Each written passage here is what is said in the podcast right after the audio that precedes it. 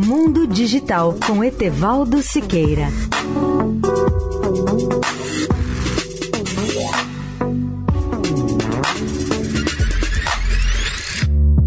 Olá, amigos da Eldorado.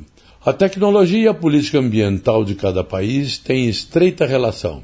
Um dos exemplos concretos dessa interdependência é o compromisso da Europa em tornar-se o primeiro continente neutro em carbono até 2050, conforme afirmou há dias Ursula von der Leyen, presidente da União Europeia.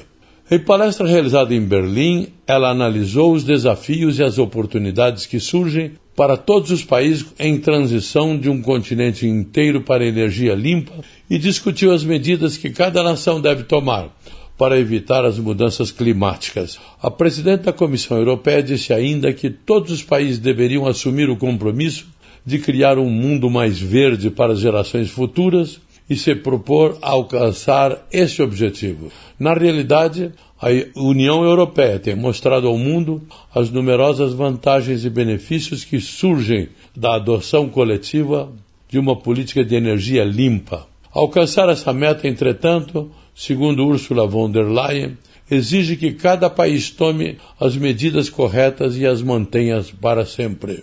Etevaldo Siqueira, especial para a Rádio Eldorado.